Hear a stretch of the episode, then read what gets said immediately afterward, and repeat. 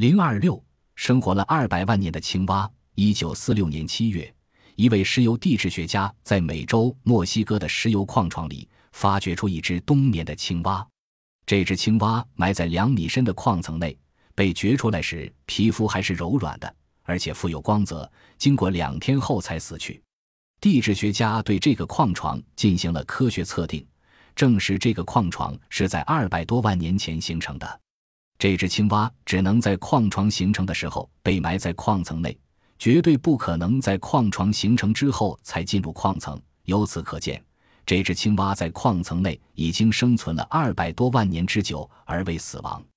一七八二年四月，法国巴黎近郊有一位打石工人从地下四十五米深处的石灰岩层开采出一块巨大的石头，把这块石头劈开，意外地发现石头内藏有四只活的蟾蜍。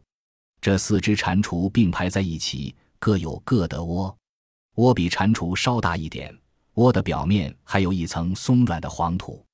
蟾蜍被从石头内劈出来后，还能在地上活动。后来，一位生物学家取了其中一只较肥大的做了标本。科学家对这石灰岩层进行了科学测定，证实它是一百多万年之久了。为什么蟾蜍和青蛙能在岩石内？矿层内冬眠达一百多万年乃至二百万年之久而没有死亡呢？这样顽强的生命力，在生物史上是令人迷惑不解的奇迹之一。许多国家的科学家曾长期对此谜进行探索和研究。许多生物学家认为，封存在岩石内、矿层内的蟾蜍和青蛙没有温差的变化，这是能长期冬眠而不死亡的重要因素之一。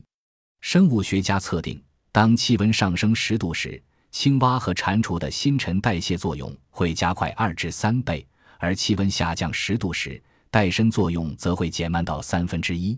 埋藏在岩石内、矿层内的蟾蜍和青蛙，在永久保持恒温的状态下，它们受不到任何外界的刺激，天气的变化如晴与雨、寒与热、春夏秋冬四季的变换，对它们都没有什么影响。实际上是等于把生命贮藏了起来，几乎不进行新陈代谢，几乎不消耗能量，所以能长期不吃东西而又不死亡。美国明尼苏达大学的苏里特博士曾经进行过多次实验，他把几只快要冬眠的蛙予以降温，发现蛙在零下两摄氏度左右时，体内的水分开始给冰；在零下六摄氏度时，体内已有百分之三十五的水结了冰。他让蛙在零下六摄氏度的环境中生活一周，然后慢慢的提高温度解冻，结果蛙能活动了。这时，他取出蛙的肌肉，检查它的成分，发现有甘油存在。他在《科学》杂志上发表文章，认为钻进地下冬眠的蛙类之所以继续生存而不死亡，这是由于冬眠时体内自然形成甘油的缘故。有些科学家认为上述解释还不够充分。迄今为止，关于青蛙和蟾蜍为什么能在岩石内、矿层内生存一百多万年至二百多万年之久而不死亡的问题，仍是尚未彻底揭开的生物奇迹之谜。这个谜像磁石紧紧吸住铁块那样，正在吸引着世界上许多生物学家的热烈探讨。新的理论不断提出，随着生物科学的迅速发展，这个谜团一定会被揭开。揭开这个谜团，对于研究人类长寿问题将很有启迪和借鉴作用。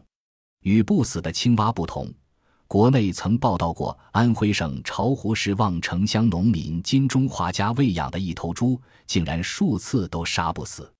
金中华家养的这头猪与别人家的猪没有什么两样。当它长到快一百五十公斤时，夫妻俩决定将猪杀了卖肉，于是请来了一个屠夫。可是，这个向来以一刀快自诩的老师傅，这次却失手了，一连捅了七刀都未捅死，每次总刺不中咽喉，伤口也不流血。老师傅最后只好自认倒霉。金中华夫妇又连请几个师傅，次次的结果都是如此。这是为什么呢？龟的长寿之谜，人们都管龟叫动物世界里的老寿星。那么？龟的寿命到底有多长呢？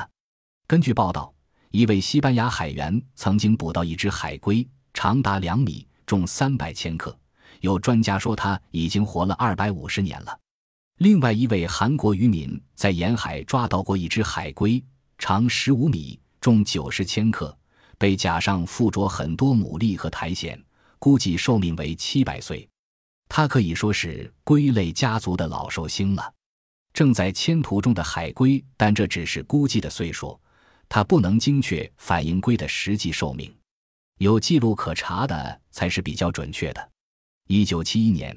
人们在长江里捕获过一只大头龟，它的背甲上刻有“道光二十年”即一八四零年字样，这分明是记事用的。这一年，咱们中国发生了鸦片战争，也就是说，从刻字的那年算起，到捕获的时候为止，这只龟至少已经活了一百三十二年了。它的标本至今还保存在上海自然博物馆里。另外，还有一只龟。据说，经过七代人的饲养，一直到抗日战争的时候才中断。它的饲养时间足足有三百年左右了。一七三七年，有人在印度的查戈斯群岛捕到过一只象龟，当时科学家鉴定它的年龄是一百岁左右。后来，它被送到了英国，在一个动物爱好者的家里生活了很长时间，最后被送到伦敦动物园。到二十世纪二十年代。他就活了将近三百年了。一九八三年，在中国人民革命军事博物馆曾展出过一只海龟，有一百二十千克重。在展出的时候，它还生了三十个蛋呢。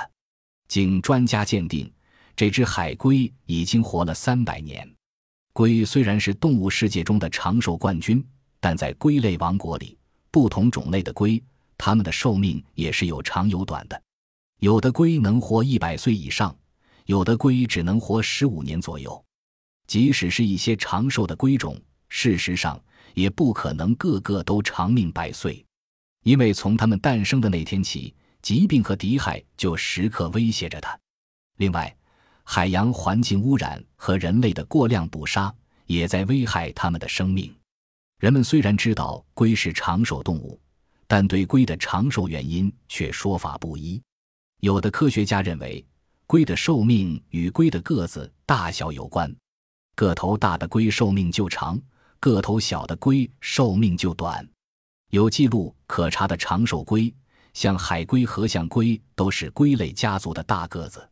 但我国上海自然博物馆的动物学家不同意这个观点，因为前边提到过的那只大头龟的个头就不大，可它至少已经活了一百三十二年了，这又怎么解释呢？有些动物学家和养龟专家认为，吃素的龟要比吃肉或杂食的龟寿命长。比如，生活在太平洋和印度洋热带岛屿上的象龟是世界上最大的陆生龟，它们以青草、野果和仙人掌为食，所以寿命特别长，可以活到三百岁，是大家公认的长寿龟。但另一些龟类研究人员却认为不一定，比如以蛇、鱼。蠕虫为食的大头龟和一些杂食性的龟，寿命也有超过一百岁的。最近，一些科学家还从细胞学、解剖学、生理学等方面去研究龟的长寿秘密。有的生物学家选了一组寿命较长的龟和另一组寿命不太长的普通龟作为对比实验材料。研究结果表明，一组寿命较长的龟细胞繁殖代数普遍较多。这就说明龟的细胞繁殖代数多少跟龟的命长短有密切关系。有的动物解剖学家和医学家还检查了龟的心脏，他们把龟的心脏取出来之后，竟然还能跳动整整两天。这说明龟的心脏机能较强，跟龟的寿命长也有直接关系。还有的科学家认为，龟的长寿跟它的行动迟缓。新陈代谢较低和具有耐旱耐饥的生理机能有密切关系。总之，科学家们从不同角度探索和研究龟的长寿原因，得出的结果也不一样。至于究竟是什么原因，还需要进一步研究。